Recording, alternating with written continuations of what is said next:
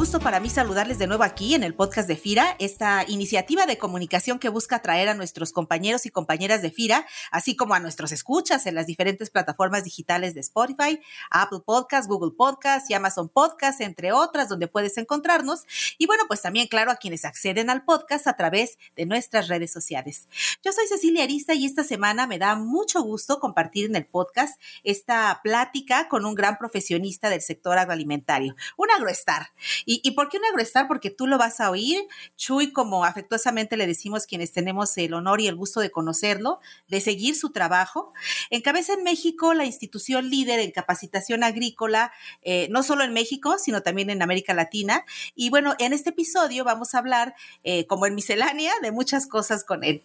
Así que para que lo conozcas, te lo voy presentando. El ingeniero Jesús Arevalo Zarco es ingeniero agrónomo especialista en suelos, titulado con mención honorífica por la Universidad Autónoma de Chapingo, tiene un máster en producción hortofrutícola por la Universidad de Almería, España, y un diplomado en alta dirección de empresas agropecuarias en el IPADE. Eh, Jesús es asesor, es capacitador, es consultor en temas de producción y nutrición de granos y hortalizas, y desde 2018 es director general de Intagri, una institución líder en Latinoamérica y en México dedicada a la capacitación agrícola y a la transferencia de tecnología. Mi querido Chuy Arevalo, es un gusto que nos compartas hoy un cachito de tu experiencia y tu visión del sector aquí en el podcast de FIRA. Bienvenido. Al contrario, Ceci, muchas gracias. Es un honor estar aquí en el podcast de FIRA, eh, una institución pues de una trayectoria impresionante, admirable. Y pues gracias por la invitación y con gusto si algo puedo compartir. A la orden, Ceci, gracias por la invitación. Perfecto, mi querido Chuy. Oye, eh, pues por supuesto, claro, tú nos conoces muy bien, tenemos incluso, como dices, experiencias de colaboración entre FIRA e Intagri, pero para quienes no conocen Intagri, cuéntanos brevemente qué hace Intagri, cuál es su filosofía de trabajo y sobre todo qué aporta al sector agroalimentario. Claro, eh, nosotros buscamos reducir la brecha que hay entre la ciencia y el agricultor buscar hacer esa función de extensionismo en la cual los agrónomos que están en campo puedan tener información técnica fidedigna que les pueda apoyar a mejorar la productividad, por supuesto la rentabilidad. Intagri surge hace pues ya casi 20 años a inquietud del doctor Javier Castellanos, quien fue investigador durante 32 años en el INIFAP, antes INIA, y después de haber publicado una gran cantidad de artículos en diversas revistas científicas de alto impacto, pues eh, se pregunta si esa información, si esos eh, documentos científicos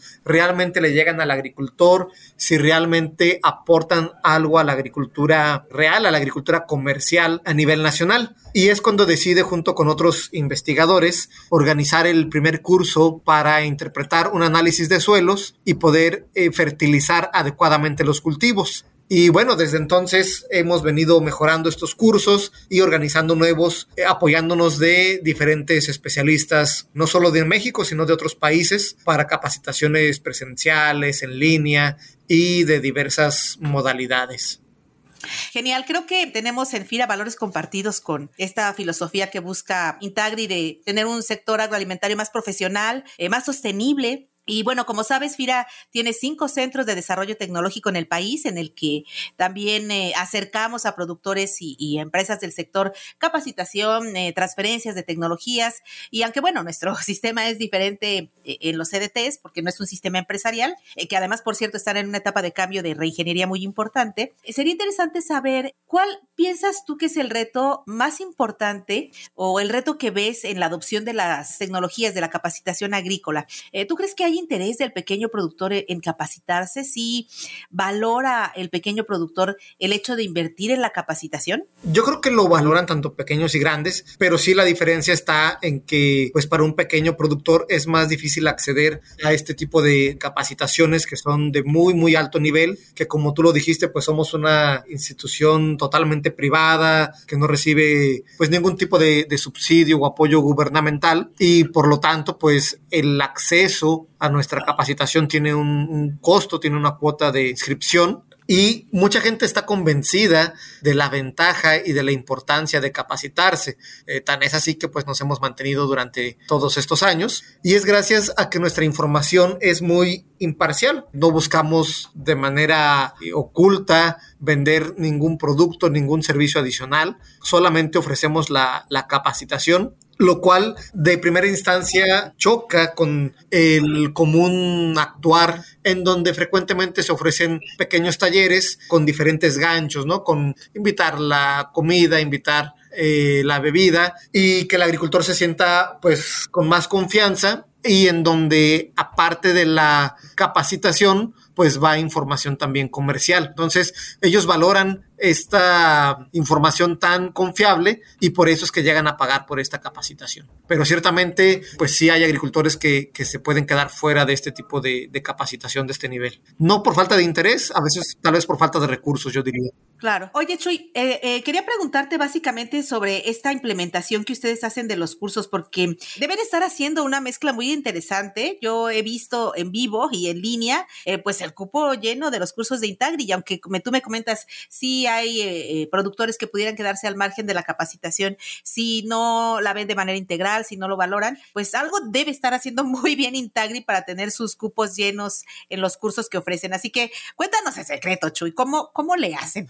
Yo creo que son varios factores que nos hemos ido ganando la confianza de los asistentes y que son ellos quienes nos hacen el mejor marketing, nos van recomendando. Esto es gracias a que pues no escatimamos recursos en traer a los mejores ponentes, como te decía, incluso de otros países donde puedan realmente ofrecer soluciones prácticas al asistente, que lo que aprenden hoy en el curso de Intagri mañana o el mismo día, están hablando por teléfono y haciendo cambios en sus operaciones, están implementando nuevas formas de manejar sus cultivos por la confianza que tienen en la información que se les brinda en los eventos de Intagri. Entonces, buscamos que escuchen bien, que estén cómodos para aprender, que realmente busquen adquirir conocimientos y que esos conocimientos pues lógicamente sean validados, ¿sí? que no sean con tintes comerciales.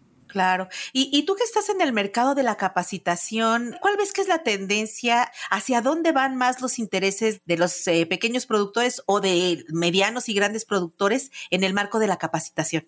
Siempre el productor pues va a buscar tener mayores rendimientos, cual impacta en la rentabilidad. Los temas son muy diversos, eh, así como nos llegan pandemias a, las personas, lo cual cambió la forma de, de capacitarnos. Eh, nosotros dábamos cursos online desde 2012, pero en definitiva, los últimos dos años, pues eso se disparó exponencialmente, la gente se familiarizó mucho más con este tipo de transmisiones y es pues ahora una tendencia en la capacitación. Pero te decía, así como tenemos este tipo de problemas sanitarios, también lo tienen las plantas. Hace algunos años dimos, por ejemplo, temas basados en lo que había pasado en Texas sobre el pulgón amarillo en sorgo. Desafortunadamente, en ese momento tuvimos poca asistencia y al año siguiente de que dimos ese curso, pues hubo problemas devastadores para los productores de sorgo. En tomate, por mencionar otro ejemplo, está el virus rugoso y, así estuvo en su momento el clavibacter cuando llegó el injerto.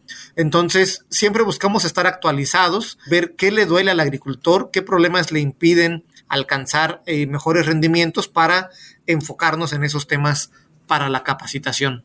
Y en ese sentido también el productor está buscando no solamente la parte de rendimiento, desde tu punto de vista también está buscando otros elementos para mejorar eh, la implementación de sus proyectos y a lo mejor esto va más dirigido a la parte que a la que nosotros nos dedicamos y que es la parte del crédito.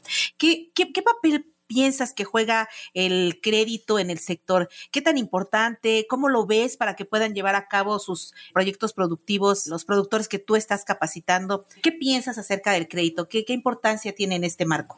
Desde mi perspectiva, la agricultura es una actividad pues de mucha paciencia, para lo cual pues se requiere tener pues liquidez. Tú siembras y ya mucho antes empezaste a invertir, ¿no? Mucho antes de la siembra, si es que rentas terreno, preparación del terreno, acondicionamiento del suelo, luego ya vendrá la compra de la semilla, la siembra, esperar labores culturales, fertilización, control de plagas, fitosanitario. Todo esto, aparte también el agricultor está buscando ser pues más amigable con el ambiente, con la salud salud de los operadores y hasta después viene la cosecha y hasta después vienen los, los pagos. Entonces, en definitiva, eh, mucha de la agricultura no se podría hacer si no fuera a través de los créditos. Creo que es una herramienta que, que, FIRA ofrece, que es necesaria para una gran parte de agricultores y qué bueno que puedan tener acceso a este financiamiento, pues para no dejar atrás esta importante actividad que nos alimenta a todos los humanos, ¿no?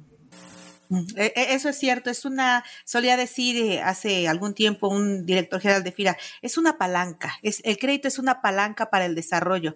Eh, si bien no lo hace todo, por supuesto, sí ayuda y facilita a que las actividades en el sector agropecuario se mantengan eh, constantes y se mantengan capitalizadas, se mantengan andando, ¿no? Y en ese sentido también otra pregunta que quería hacerte, Chuy, y que seguramente tú lo ves, es en cuanto le decimos en, en marketing al target, es decir, al público que llega a las capacitaciones. Quizás sea mi percepción porque no, hace mucho me tocó estar en una plática eh, con productores en el norte, en línea pues, eh, en una sesión como de Zoom, y yo veía, me, sorprendía la cantidad de productor joven que hay ya en el, en el sector. Y, digo joven porque, bueno, yo soy joven de 50 años, pero había jóvenes de 50, de 40, de 30 años eh, tomando pláticas y capacitación en línea. En este sentido, ¿tú cómo ves esa parte? ¿Hacia dónde es importante dirigir la capacitación? Sobre todo porque, bueno, pues es un hecho que ya empiezas a ver un relevo generacional importante en el campo.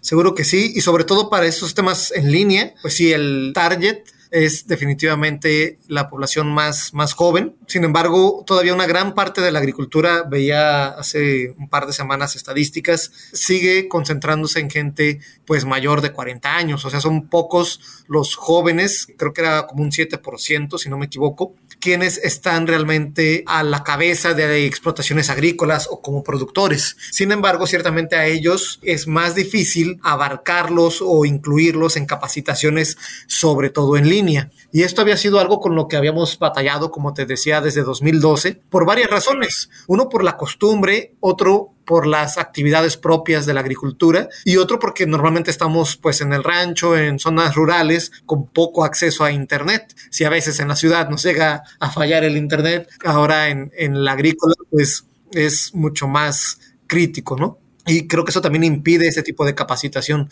Pero en presencial, yo creo que hay que enfocarnos, sin importar la edad, a aquellas personas, agricultores, agrónomos, que tengan ese chip, que tengan esas ganas de cambiar, de mejorar, que estén dispuestos a abrirse al cambio y a, pues, adoptar nuevas tecnologías.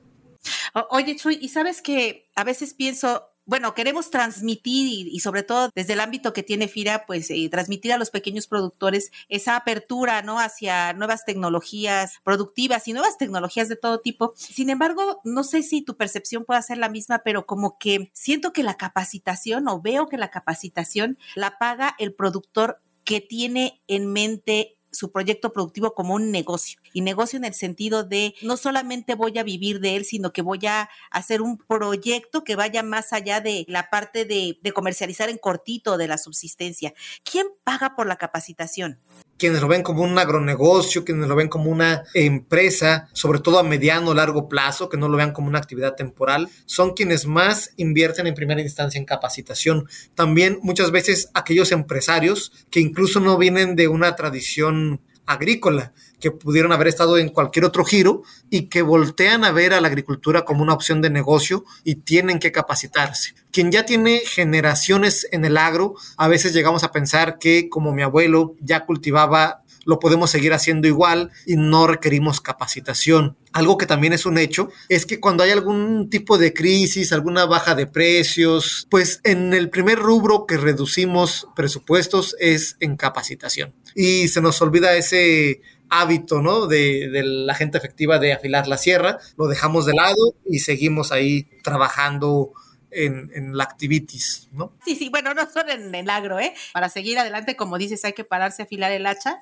para cortar con mayor efectividad. Digo, el agro, pues no, no se salva de esa parte, ¿no? Y, y bueno, eh, con todos los aspectos que, están afectando ahorita la producción alimentaria, fíjate que me llama la atención, hay dos conceptos en tendencia que he observado y de los que tú has hablado, que están cada vez como más presentes en la capacitación y que quisiera que nos explicaras y que nos apoyaras con tu conocimiento a visualizar eh, por qué es que estos temas están perfilándose como una tendencia en la producción y en el consumo. Y estos temas son la agricultura circular y por otra parte la biofortificación alimentaria, que suenan así muy rimbombantes, pero, pero seguramente tú, tú conoces de, de, qué van. Cuéntanos de qué van. Igual empezamos por la agricultura circular. Aquí yo creo que sí tiene que ver bastante lo que me preguntabas de las generaciones. Yo creo que es el consumidor quien ha obligado prácticamente a que las empresas, y nuevamente nos salimos incluso de la agricultura, busquemos actividades más sustentables y se empezó a hablar pues de este concepto de economía circular. Esos conceptos de economía circular adaptados a la agricultura son lo que ahora llamamos agricultura circular, que en realidad creo que la agricultura lleva mucha ventaja con respecto a otras actividades económicas, porque de manera natural la agricultura es un círculo, son ciclos biogeoquímicos desde el punto de vista agrícola, desde que surgió la agricultura, los residuos de cosecha, incluso inconscientemente, pues se reciclan ¿sí? Los nutrientes vuelven al suelo, eh, la lluvia, el calor, las bacterias empiezan a degradarlos y son nutrientes que nuevamente vuelve a utilizar la planta, ¿sí? O si se los damos a un animal, el animal igual sus desechos vuelven a utilizarse por los cultivos. Entonces, de lo que se trata aquí, desde mi perspectiva, es simplemente de hacer ese círculo más eficiente,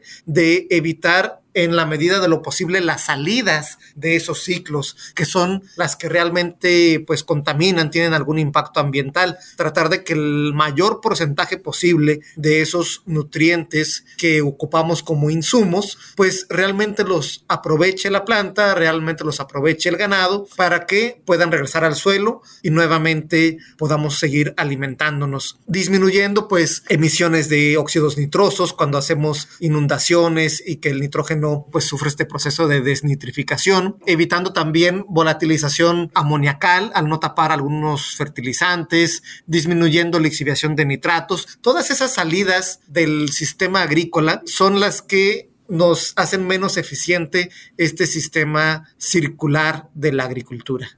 Esa parte, eh, yo creo que es una parte en la que hemos puesto eh, los últimos años mucho, mucho interés en la parte de, eh, del suelo, ¿no? De, nutrir ese suelo, de buscar que, que, los suelos sean más productivos. Y por otra parte, eso también tiene que ver mucho con la forma en la que estamos produciendo alimentos nutritivos, ¿no, Chuy? ¿Qué es la biofortificación alimentaria? Porque hasta difícil está para decirlo. como comentas, son términos que pueden sonar complicados y es algo que muchos agricultores incluso hacen sin, sin darnos cuenta, ¿no?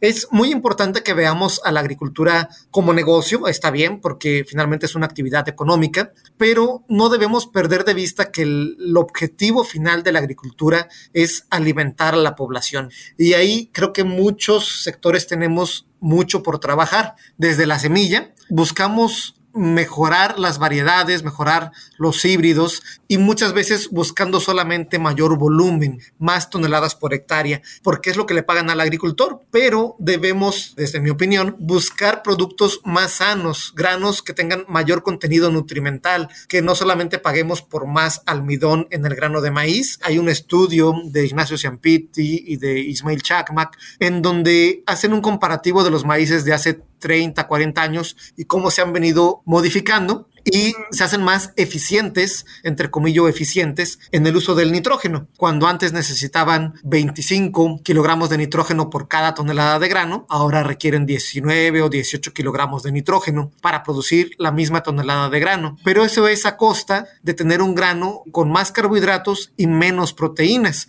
porque el nitrógeno finalmente bien usado pues se convierte en proteína. Entonces, esa es una parte de la biofortificación, pero también el tema de atacar la desnutrición a nivel mundial. Sabemos que los granos, eh, arroz, trigo, maíz, pues son la base de la alimentación, sobre todo de países en desarrollo, y tenemos muchos casos de anemia por deficiencia de hierro. Hay un caso que me encanta, me gusta mucho, en Ruanda, a través de la Fundación Bill Gates, eh, tenían, no sé, un presupuesto. ¿Y, ¿Y en qué invierto tantos millones de dólares? Para combatir la anemia por deficiencia de hierro, lo cual afecta la, la, hemoglobina en la sangre, ¿no? Pues puedes dar complementos alimenticios, puedes hacer mucha investigación en transgénicos para que obtengan más hierro, puedes hacer varios proyectos, ¿no? Se presentaron y se concluyó en algo muy sencillo, simplemente fertilizar adecuadamente el suelo con variedades que extraigan una buena cantidad de este nutriente y los frijoles en Ruanda se empezaron a biofortificar con hierro, lo cual ayuda pues a mujeres embarazadas, a los niños en crecimiento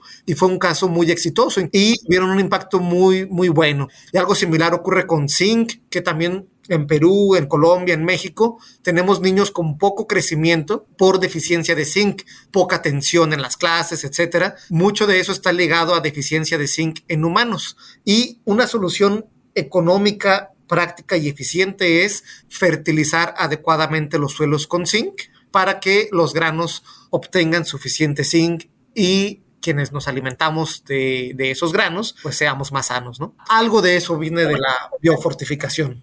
Oye, qué, qué súper importante lo que nos compartes, Chuy, porque yo digo, a veces solemos eh, decir, bueno, pues yo qué tengo que ver con la agricultura, ¿no? Yo qué tengo que ver con estos procesos. Y finalmente, pues tenemos todo que ver con ello porque, pues porque del suelo nos alimentamos, porque de la buena nutrición del suelo eh, dependen nuestros alimentos eh, enriquecidos, como dices, y dependen nuestros alimentos inocuos. Y bueno, e, esta parte que dices me parece súper importante porque también veo que la tendencia es trabajar hacia alimentos nutracéuticos, Con un mayor nivel nutracéutico, o sea, de, de, nutrición para, para el ser humano.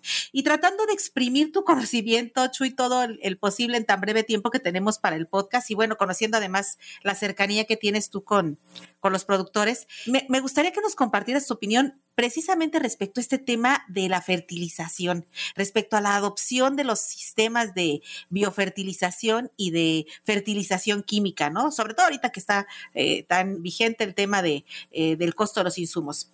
A ver, como un rebote, como a manera de mitos y realidades. Vamos uno a uno, ¿no? Así como, ¿cuáles percibes tú que son los mitos eh, o las realidades más importantes en el tema de la biofertilización versus la, fertilización química?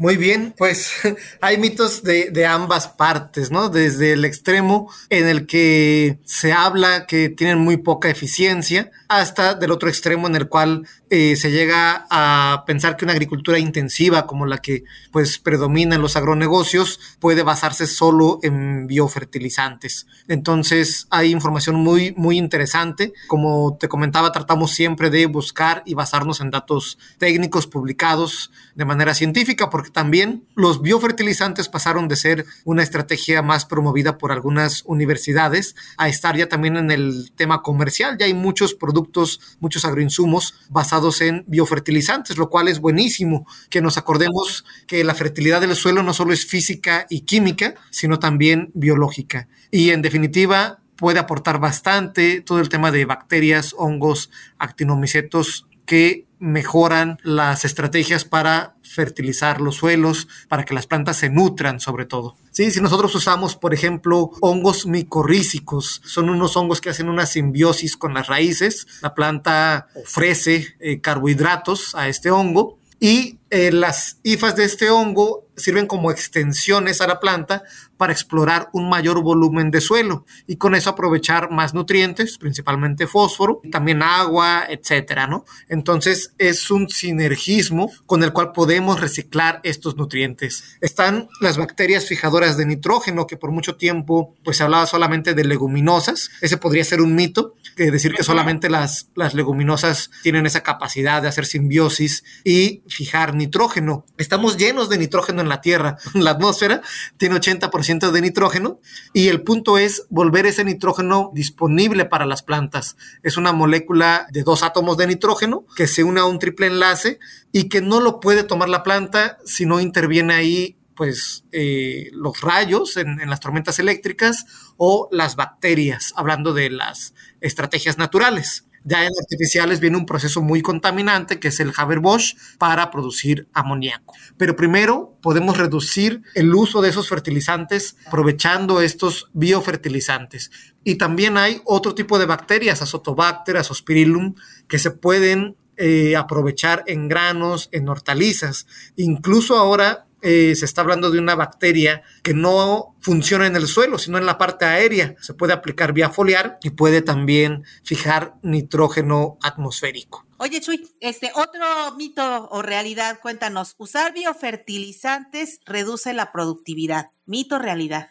Totalmente es un, es un mito. Por el contrario, ¿no? Nos ayuda a incrementar la productividad, puede complementarse bastante bien. Hay bacterias como Pseudomonas fluorescens que ayuda a solubilizar fósforo para que las plantas lo puedan aprovechar. Las plantas digamos que no comen sus alimentos, sino que los beben. Necesitamos que el fósforo esté disuelto, esté soluble para que la planta lo pueda aprovechar. Entonces, en definitiva, los biofertilizantes ayudan a incrementar la productividad y creo que es un tema, a, veces se piensa que al meter o al, incorporar más insumos al sistema agrícola, eh, contaminamos más. Y yo pienso que si lo hacemos de una manera racional, eficiente, basada en datos, es al contrario, porque evitamos seguir deforestando. Si con menos superficie somos más productivos, se vuelve innecesario seguir talando más eh, bosques, más eh, sistemas naturales para poder seguir produciendo cultivos. Y eso pasa en todo el mundo.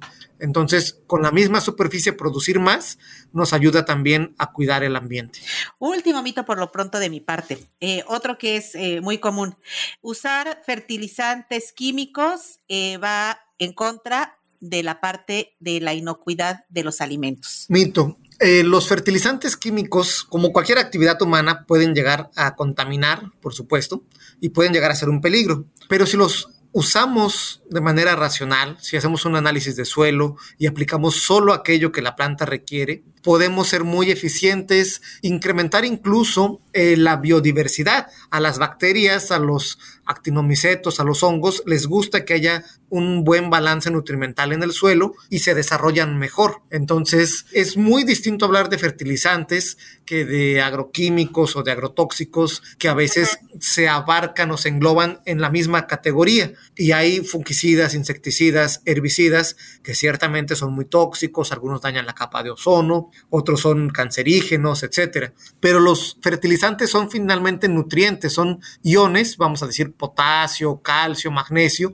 que incluso son nutrientes para el ser humano. ¿sí? Hay que aplicarlos en las dosis correctas, en el momento correcto, para evitar que estos fertilizantes se vayan a los cuerpos de agua, que generen eutroficación, que genere un desbalance ahí ecológico, evitar las pérdidas que les comentaba hace un momento de los nitratos, del amonio. Todo esto sí lo tenemos que hacer con mucho cuidado, pero no contaminan en la medida en que a veces se nos ha hecho saber. Los fertilizantes pueden mejorar la salud del suelo y pueden hacer una agricultura también más amigable con el ambiente. Oye, pues súper útil eh, tu opinión, porque fíjate que justo en FIRA tenemos en este momento un programa excelente de apoyos para la adquisición de biofertilizantes y también para el uso de fertilización óptima, que, que será nuestro siguiente episodio, no se lo pierdan. Pero bueno, con lo que nos comparte Chuy, pues ya tenemos una buena idea de la importancia eh, que tiene por lo pronto este programa de fertilización que estamos promoviendo en FIRA y en donde, bueno, pues eh, invitamos, por supuesto,